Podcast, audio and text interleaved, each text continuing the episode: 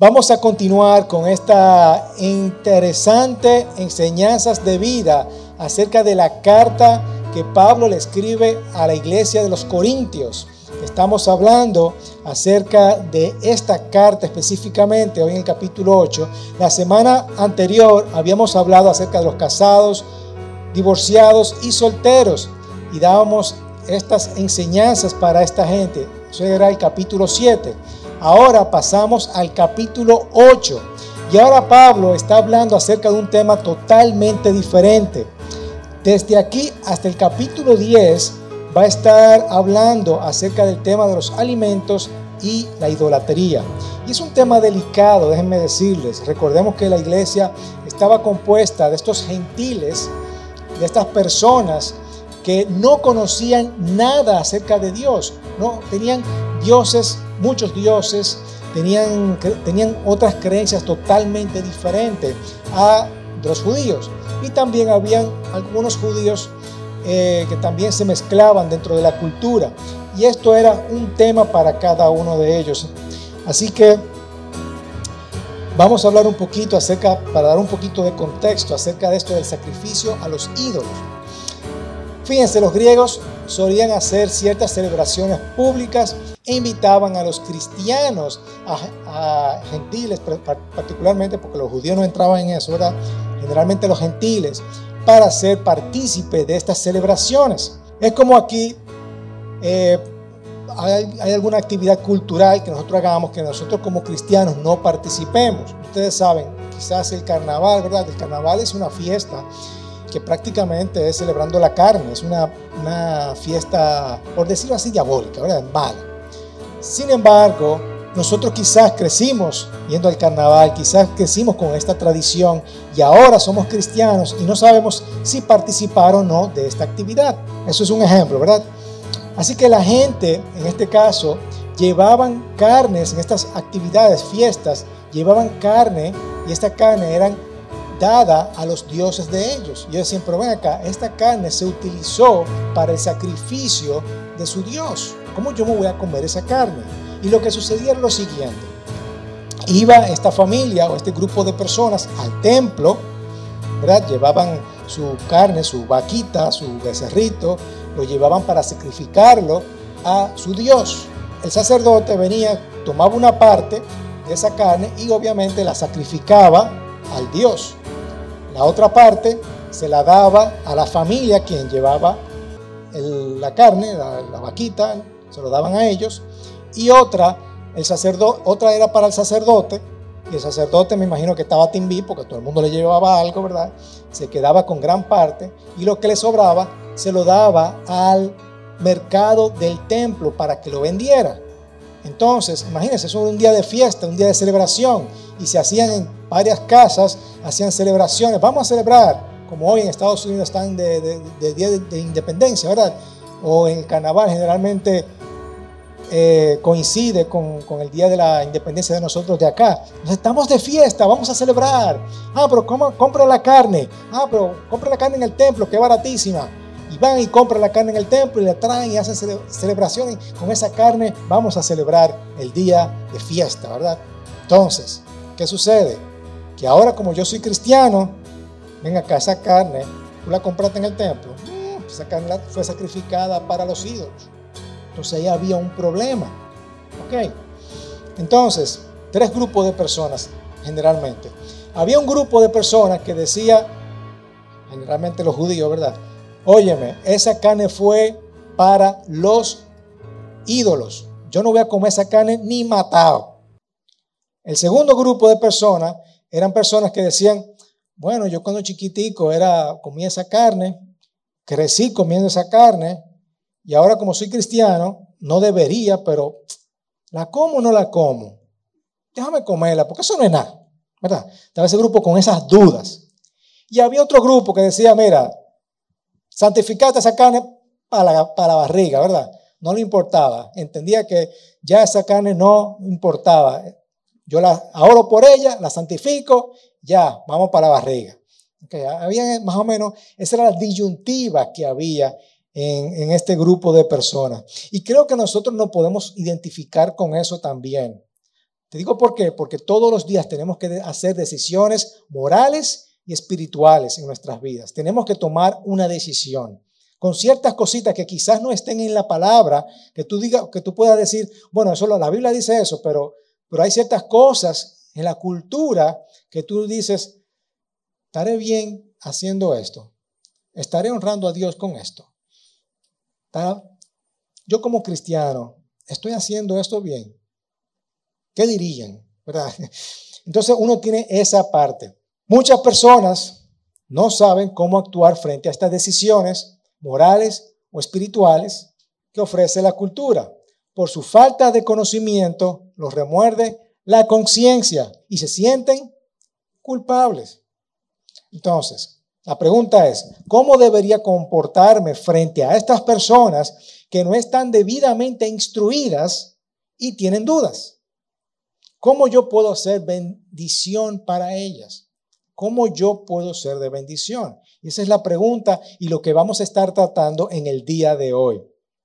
Así que, como ustedes saben, vivimos en una cultura eh, religiosa quizás. Y no me digan a mí ustedes que, yo no sé, por lo menos a mí me pasó, que cuando yo comencé a, entender esto de, del cristianismo, cuando, cuando fui nacido de nuevo, ¿verdad? Y comencé a, a involucrarme más en la palabra de Dios y entender lo que dice la palabra de Dios, eh, por ejemplo, me pasó por la cabeza que el Viernes Santo yo me dudaba, vean acá, ¿estaré bien yo comiendo carne? No sé si le ha pasado a ustedes. Si el día, el Viernes Santo, uno está comiendo su carne ahí, su hamburgues, ¿verdad? Porque Semana Santa, ay, rico, bien. Y, ay Dios, yo estoy comiendo carne en el día de hoy, ¿estará bien eso? ¿Verdad? Pero tú habiendo ya, entendiendo que ya eso no importa, que eso es una tradición, otra tradición religiosa. ¿Estaré bien yo comiendo carne? Entonces es lo mismo, es exactamente lo mismo que está sucediendo con eso. Tenemos estas cuestionantes por moral o espiritual y no sabemos si lo estamos haciendo bien. Así que, eh, y obviamente siempre tratamos de, de, buscar cualquier tipo de justificación. Bueno, yo lo hago, pero entonces ahí viene la disyuntiva. ¿Qué deberíamos de hacer? ¿Cómo nosotros vivir como cristianos en esta ciudad, en medio de esta cultura, en medio de estas tradiciones paganas y cómo yo puedo ser de bendición a otra persona. Así que vamos a ver lo que nos dice esta primera carta a los Corintios en el capítulo 8. Comenzamos con el versículo 1. Dice, en cuanto al sacrificado a los ídolos, obviamente los Corintios le hicieron esa pregunta a Pablo, Sabemos que todos tenemos conocimiento. Es decir, ahora quiero responder lo que me preguntaron sobre los ídolos. Aquí está la respuesta. Todos nosotros sabemos algo acerca de esto. Aunque sabemos que los corintios sabían muchas cosas y se caracterizaban por el conocimiento, como lo vimos en los primeros capítulos, Pablo está diciendo que su conocimiento todavía es limitado por cómo ellos se comportaban, por su actitud. Óyeme, ustedes saben estas cosas, pero por su actitud yo sé que no saben mucho. Todavía le hace falta más conocimiento. Así que dice, continúa Pablo diciendo, el conocimiento envanece, pero el amor edifica. ¿Verdad? Debemos reconocer que el conocimiento nos vuelve orgulloso, mientras que el amor fortalece nuestra vida cristiana. El amor fortalece nuestra vida cristiana. No se trata de que yo sé más que tú. Yo sé por qué yo estoy comiendo esa carne. Yo sé por qué yo estoy haciendo lo que estoy haciendo como cristiano. No se trata de eso. Eso nos envanece, nos da ese orgullo, ¿verdad? Porque yo sé más que tú. Sin embargo, Pablo está diciendo, óyeme, no se trata de eso. No se trata del conocimiento, no se trata de cuánto tú sepas, se trata del amor. El amor es lo que fortalece nuestra vida cristiana. Versículo 2. Si alguno cree que sabe algo, no ha aprendido nada todavía. No ha aprendido todavía lo que debe saber. Pero si alguno ama a Dios, ese es conocido por él. El que cree que sabe mucho, en realidad no sabe nada. Dios reconoce a todo aquel que lo ama. Así que si ellos decían amar y conocer a Dios, eso tendría que ser al tú mostrarlo cuando amas a tu hermano. Es la forma. Si tú crees que tú amas a Dios y conoces a Dios, demuéstralo amando a tu hermano. Demuéstralo. Pero ellos hacían, se hacían volverse orgullosos y con un aparente conocimiento, ¿verdad? Sin considerar que Dios desea que sus hijos se amen los unos a los otros. Así que Pablo le, está diciendo, el conocimiento nos enorgullece, envanece, te vuelve orgulloso, debe de aprender las cosas como son, no como tú crees que tú sabes que son. Aprende las cosas bien en la palabra, ¿verdad? De acuerdo a lo que nos enseñó Jesucristo. Y tercero, eh, el amor eh, ama verdaderamente a Dios. ¿Ok? Así que vamos a amar a nuestro hermano. Y este es el primer punto. Elige amar sobre el conocimiento y la razón. Elige el amor. No importa que otra persona sepa más que tú o sepa menos que tú. No despreciemos por eso. Vamos a elegir amar a esa persona. Versículo 4. Por tanto, en cuanto a comer eh, de lo sacrificado a los ídolos, ahora le está respondiendo verdaderamente la pregunta, sabemos que un ídolo no es nada en el mundo y que no hay sino un solo Dios. Esto es lo que realmente ustedes deben de conocer. Este es el conocimiento que yo quiero que ustedes sepan. Que los ídolos no valen nada y que hay un solo Dios. Eso es lo que ustedes deben saber. Porque aunque haya algunos llamados dioses, ya sea en el cielo o en la tierra, como por cierto hay muchos dioses y muchos señores, algunos llaman dioses o señores a muchas cosas que hay en el cielo. Pero realmente eso no vale nada. No vale nada. Me encanta el Salmo 115, en donde el salmista dice, los ídolos de esas naciones son objetos de oro y plata, son hechura humana. ¿Y qué es lo que tienen? Una boca que no habla, ojos que no ven, orejas que no oyen y narices que no huelen, manos que no tocan, pies que no andan, garganta, garganta tienen, pero no emiten ningún sonido. Iguales, esos ídolos son quienes los hacen y quienes confían en ellos. Eso es lo que dice el salmista acerca de los ídolos. Jeremías 10 también dice que las costumbres religiosas de esa gente, de esa gente no tienen ningún valor. Van al bosque, cortan un tronco y un artesano le da forma. Otros lo adornan con oro y plata y lo aseguran con clavos y martillos para que no se caiga. Eso era la idolatría, eso es un ídolo que no sirve para nada. Y eso es lo que Pablo está diciendo a estas personas. Óyeme, los ídolos no valen nada. Ese es el conocimiento que tú debes de, debes de tener. Los ídolos no valen nada y hay un solo Dios. Estos ídolos no tienen valor, no significan nada y por lo tanto esa comida esa comida, el estatus de la comida no tiene nada que ver. Tú la comas, no la comas, no tiene nada que ver. No hay nada detrás de eso. Versículo 6. Sin embargo, para nosotros hay un solo Dios, el Padre, de quien proceden todas las cosas, y nosotros somos para Él. Y un Señor Jesucristo por quien son todas las cosas y por medio de cual existimos nosotros. Hermanos, subrayen ese versículo que es importantísimo. Hay un solo Dios que es el Padre, creó todas las cosas y nosotros vivimos para Él. Y también hay un solo Señor que es Jesucristo. Dios creó todo por medio de Él y gracias a Él vivimos nosotros ahora. Importantísimo. Y entendamos eso. Este es el conocimiento que nosotros debemos de tener. Tenemos derecho a comer la comida porque somos libres en Cristo Jesús. Amén. El conocimiento que nosotros tenemos nos da esa libertad. Ese es el conocimiento. Y ese conocimiento nos da esa libertad. Y a propósito de libertad, quiero hablar, introducir este concepto de libertad, porque lo vamos a estar hablando los próximos domingos.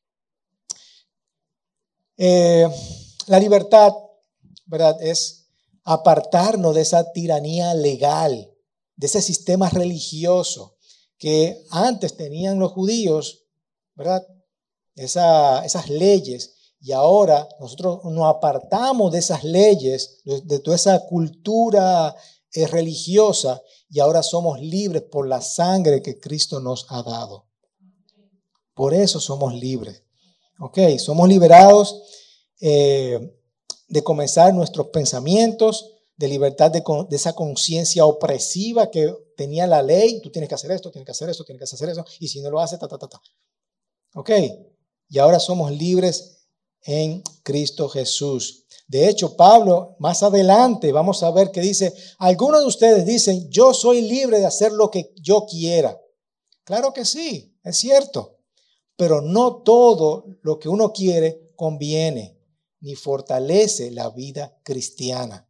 ¿Qué es lo que fortalece la vida cristiana? El amor. El amor, ¿verdad? No todo me conviene. No todo lo que yo veo en la cultura me conviene. Hay cosas que específicamente no dice la palabra, pero hay cosas culturales que tú dices, bueno, yo soy libre de hacer lo que yo quiera, pero no todo me conviene.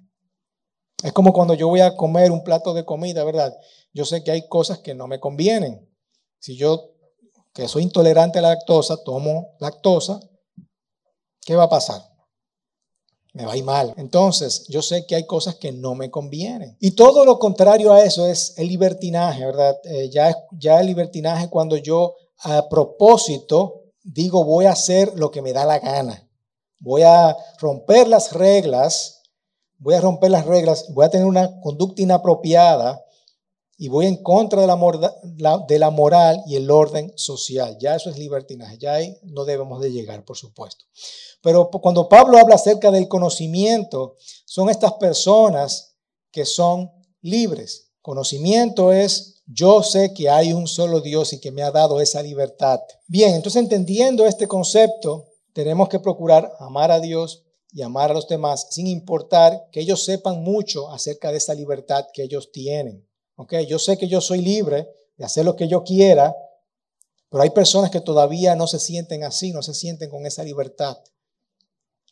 Voy a poner algunos ejemplos luego. Sin embargo, versículo 7, no todos tienen ese conocimiento, dice Pablo. No todos tienen ese conocimiento, no saben estas cosas. Nosotros ya entendemos esto, pero no todos han llegado a este punto. Tenemos que ser pacientes con estas personas. Y eso está bien, eso está bien. Dice, sigue diciendo, si, algún, sino que algunos, estando acostumbrados al ídolo hasta ahora, comen alimento como si éste fuera sacrificado a un ídolo y su conciencia, siendo débil, se mancha. Hay personas que por su cultura todavía tienen estas debilidades y se sienten culpables. Antes de creer en Cristo, adoraban a ídolos y todavía creen que esos ídolos tienen vida. El ejemplo que le di ahorita. Por ejemplo, hay personas que crecieron comiendo carne los Viernes Santos y todavía les remuerde la conciencia. Por eso, cuando comen alimentos que fueron ofrecidos a los ídolos, les remuerde la conciencia y se sienten culpables. Recuerden que hay tres grupos. Quiero volver a recordar estos tres grupos, porque en uno de esos tres grupos nosotros participamos, ¿verdad? Somos parte de esos tres grupos. El primer grupo es, yo sé que eso está mal, no le pongo ni la mano. ¿Ok? eso, está mal, yo no le pongo ni la mano. Hay otro grupo que, bueno, lo como, pero con ciertas dudas. Lo hago, pero no sé, me remuerde la conciencia cuando lo hago, como que siento duda, lo estoy haciendo bien, lo estoy haciendo mal. Y hay otros que dicen, eso está santificado y lo doy para allá. Pero déjeme decirle que todavía hay ciertas cosas que nosotros tenemos dudas. Tenemos dudas, tenemos dudas. Pero lo importante es que debemos de usar nuestra libertad solo para amar. La comida, versículo 8, pero la comida no nos recomendará a Dios, pues ni somos menos ni no, si no comemos, ni somos más si comemos. En otras palabras, nuestra relación con Dios no va a ser ni mejor ni peor por lo que nosotros comamos. Que eso no tiene nada que ver. Nuestra relación con nuestro Padre no va a afectar lo que nosotros comamos o, o bebamos, ¿verdad? Así que, versículo 9. Pero tengan cuidado, no sea que esta libertad, que estos conocimientos de ustedes de alguna manera se convierta en piedra de tropiezo para el débil. En otras palabras, aunque tengamos derecho a comer de todo, aunque mi libertad me lo permita, aunque yo sé que si yo santifico esa comida, yo estoy bien, pero si hay otra persona que no quiere comerla, yo tengo que respetar eso. No, para no causarle problemas a los miembros de la iglesia que todavía no están debidamente instruidos, que todavía tienen esas dudas, que tienen todavía ese remordimiento de conciencia. Así que deberíamos de cuidarnos de no ser tropiezo a los demás. Yo antes, al principio de mi caminar cristiano, incluso yo hacía ciertas cosas. No, no, para que vean que los cristianos somos cool, ¿verdad? Déjame, por ejemplo, un ejemplo claro, el, baile. Todavía hay cristianos que no bailan. Hay gente cristianas que no bailan, que creen que el, que el baile es un pecado. Sin embargo, ah, no, yo voy a bailar porque para que vean que yo soy cool, ¿verdad? Que los cristianos somos cool. Pero yo hacía tropezar a mis hermanos. Ah, pero mírate bailando. Ah, no, no, yo no me voy. De, no, no creo más en Cristo, no creo en la iglesia. Me voy por ahí. ¿Qué yo estoy haciendo? Estoy siendo de tropiezo para el hermano. Y pido perdón por eso, ¿verdad? Versículo 10. Porque si, porque si alguien te ve a ti que tienes conocimiento, sentado a la mesa en un templo de ídolos, no será estimulada su conciencia. Si él es débil a comer lo sacrificado a los ídolos, vamos a ponerlo con un ejemplo, un ejemplo que también es un poquito, es un tema delicado, ¿eh? es un tema muy delicado, porque hay muchos pensamientos y formas de pensar sobre esto. Ejemplo, supongamos que uno de ustedes va a comer a un lugar y hay vino, hay bebidas alcohólicas. Se lo dije que es un poquito delicado, ¿verdad? Entonces, un miembro de la iglesia que todavía tiene problemas con el alcoholismo, ve y entra esta fiesta, aunque bien sabemos que los ídolos o que esta bebida, aquel miembro de la iglesia va a pensar que está bien. Ah, no, está bien, vamos a, tomar vino. Aquí en esta, en esta iglesia se bebe vino, vamos a tomar vino. ¿Qué sucede? Yo que tengo el conocimiento, que tengo mi libertad, yo sé que no me paso de una copa, porque ya una copa ya es suficiente para mí. No me llego al, emborrachamiento, como eso sí dice la palabra, ¿verdad? No al emborrachamiento, sino una copa. Pero esta persona no sabe de eso. Esta persona no tiene el conocimiento, no tiene la libertad todavía que yo tengo. Entonces, esta persona viene, ah, no, no, espérate, aquí, aquí está bien, bebé, vamos a beber. Esa persona bebe más de la cuenta. ¿Y qué pasa? cae en pecado, o se emborracha y cae en pecado. Y dice, aquel miembro de la iglesia va a pensar que está bien tomar esa copa, adorar a los ídolos en este caso, y dejará de creer en Cristo, quien murió por él. ¿Cómo nosotros deberíamos de comportarnos frente a personas que no están debidamente instruidas y tienen dudas? ¿Cómo yo puedo ser de bendición para ellas y no hacerla caer? Lo primero es, en este caso, el segundo punto es que no se trata de mí se trata de los demás. No se trata de mí. Que no se tratan de mí. Así que vamos a usar nuestra libertad para amar. La sociedad no se enfoca en nosotros mismos, ¿verdad? En mis derechos, en lo que yo creo. Eso es así como yo me siento, así como yo soy. Así que eso es para mí. Todo para mí. Todas estas cosas para nosotros. Así que no desprecies a nadie porque sepa menos que tú porque tenga el conocimiento menos que tú. No despreciemos a nadie. ¿Cómo nosotros ayudamos a otros a no pecar? A no ser piedra de tropiezo, sacrificándome a mí. Sacrificándome a mí. Si, yo invito, si voy a hacer una fiesta y yo sé que hay personas que no deben de ni ver el alcohol, yo me voy, en esa fiesta no va a haber alcohol. Ah, pero mi casa. Bueno, sacrifícate. Vamos a sacrificarnos. Eso es parte de eso. Eso es parte de eso. Por consiguiente, aquí está la respuesta y la clave de todo. Si la comida hace que mi hermano tropiece, no voy a comer. No voy a comer carne jamás para no hacer tropezar a mi hermano. Por eso no voy a comer algo. Si por comerlo hago que, mi, que este miembro de la iglesia peque. También Pablo dice más adelante, vamos a ver eso, por eso tenemos que pensar en el bien de los demás y no solo en nosotros mismos. Pablo dice en la carta a los romanos, dicen Romanos 14, no hagamos que por culpa nuestra un seguidor de Cristo peque o pierda su confianza en Dios. Y el mismo Jesús en Lucas dice, muchas cosas en el mundo hacen que la gente desobedezca a Dios. Y eso siempre será así. Pero qué mal le irá a quien haga que otros desobedezcan a Dios. Qué fuerte. ¿eh? Si alguno hace que uno de estos pequeños seguidores míos desobedezca a Dios, recibirá un castigo peor que si le amarran el cuello a una piedra enorme y la tiran al fondo del mar. Qué fuerte. ¿eh? O sea que si comer carne o hacer algo es tropiezo para algunos, no debe comerla, no debe hacerlo. Así que es el tercer punto, sacrifícate por encima de tu libertad. Hermanos, cuando nosotros nos sacrificamos, cuando tú te sacrificas por tu hermano, muestras amor y haces buen uso de la libertad que Cristo te ha dado. Vuelvo y repito, cuando te sacrificas por tu hermano, muestras amor y haces buen uso de tu libertad en Cristo. Usa tu libertad para amar y no hacer tropezar. Usa tu libertad solo para amar y no hacer tropezar. ¿Cómo yo aplico esto, hermanos? La aplicación práctica en nuestro tiempo.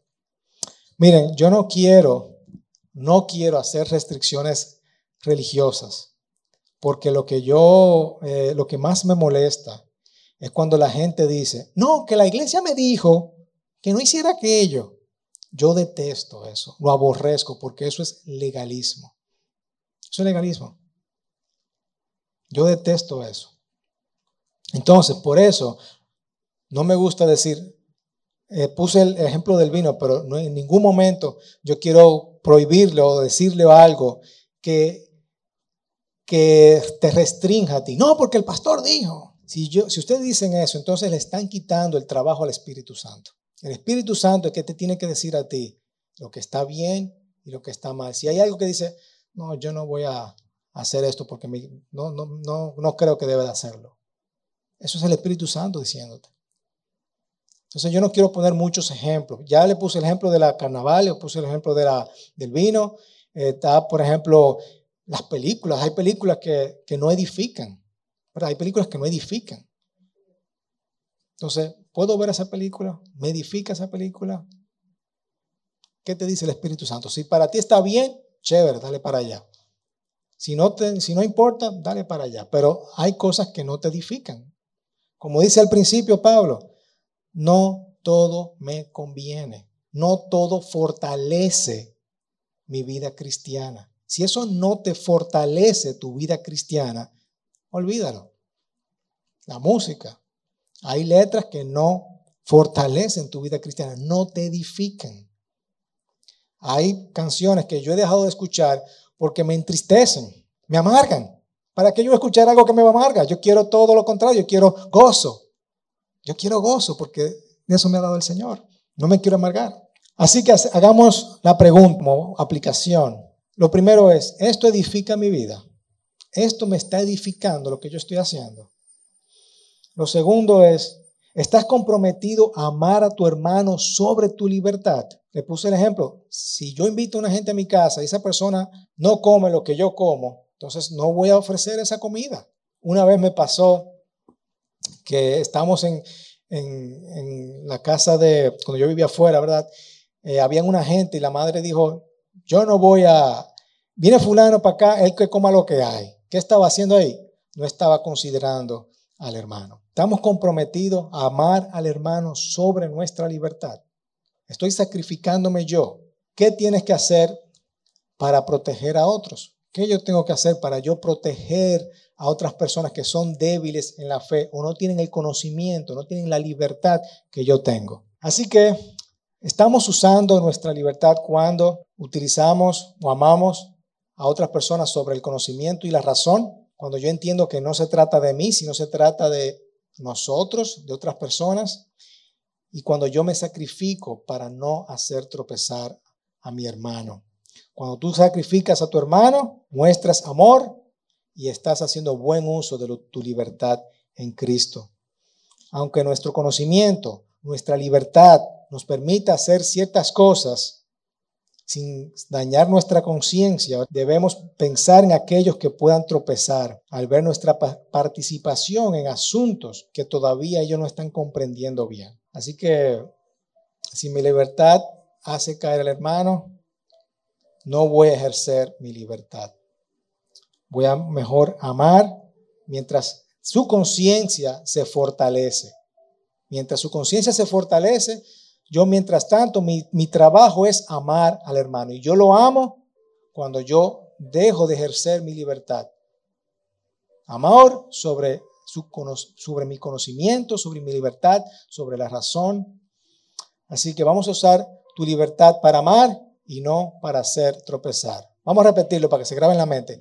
Usar mi libertad para amar y no para hacer tropezar. ¿De acuerdo? Amén. Padre, te damos gracias por esta palabra, gracias Señor porque tú nos instruyes, instruyes cada día y te pedimos Señor que cuando nosotros nos veamos en esta situación, nosotros podamos pensar primeramente en nuestros hermanos para que no caigan Señor, para que no caigan, te pido Padre para que que tú nos ayudes a fortalecernos cada día, porque yo sé que esos son temas difíciles, a veces complicados, a veces traen disyuntivas, a veces son difíciles para nosotros eh, poder eh, llevar a cabo. Así que yo te pido, Señor, que, nos ayudes a, fortalecernos cada día y principalmente ayúdanos a mostrar amor, a mostrar amor para aquellas personas que, que todavía son débiles en la fe, débiles en actuar y tienen dudas en este conocimiento, en esta libertad que tú nos has dado a cada uno de nosotros como cristianos. Así que te pido esto en el nombre de Jesús. Amén y amén y amén.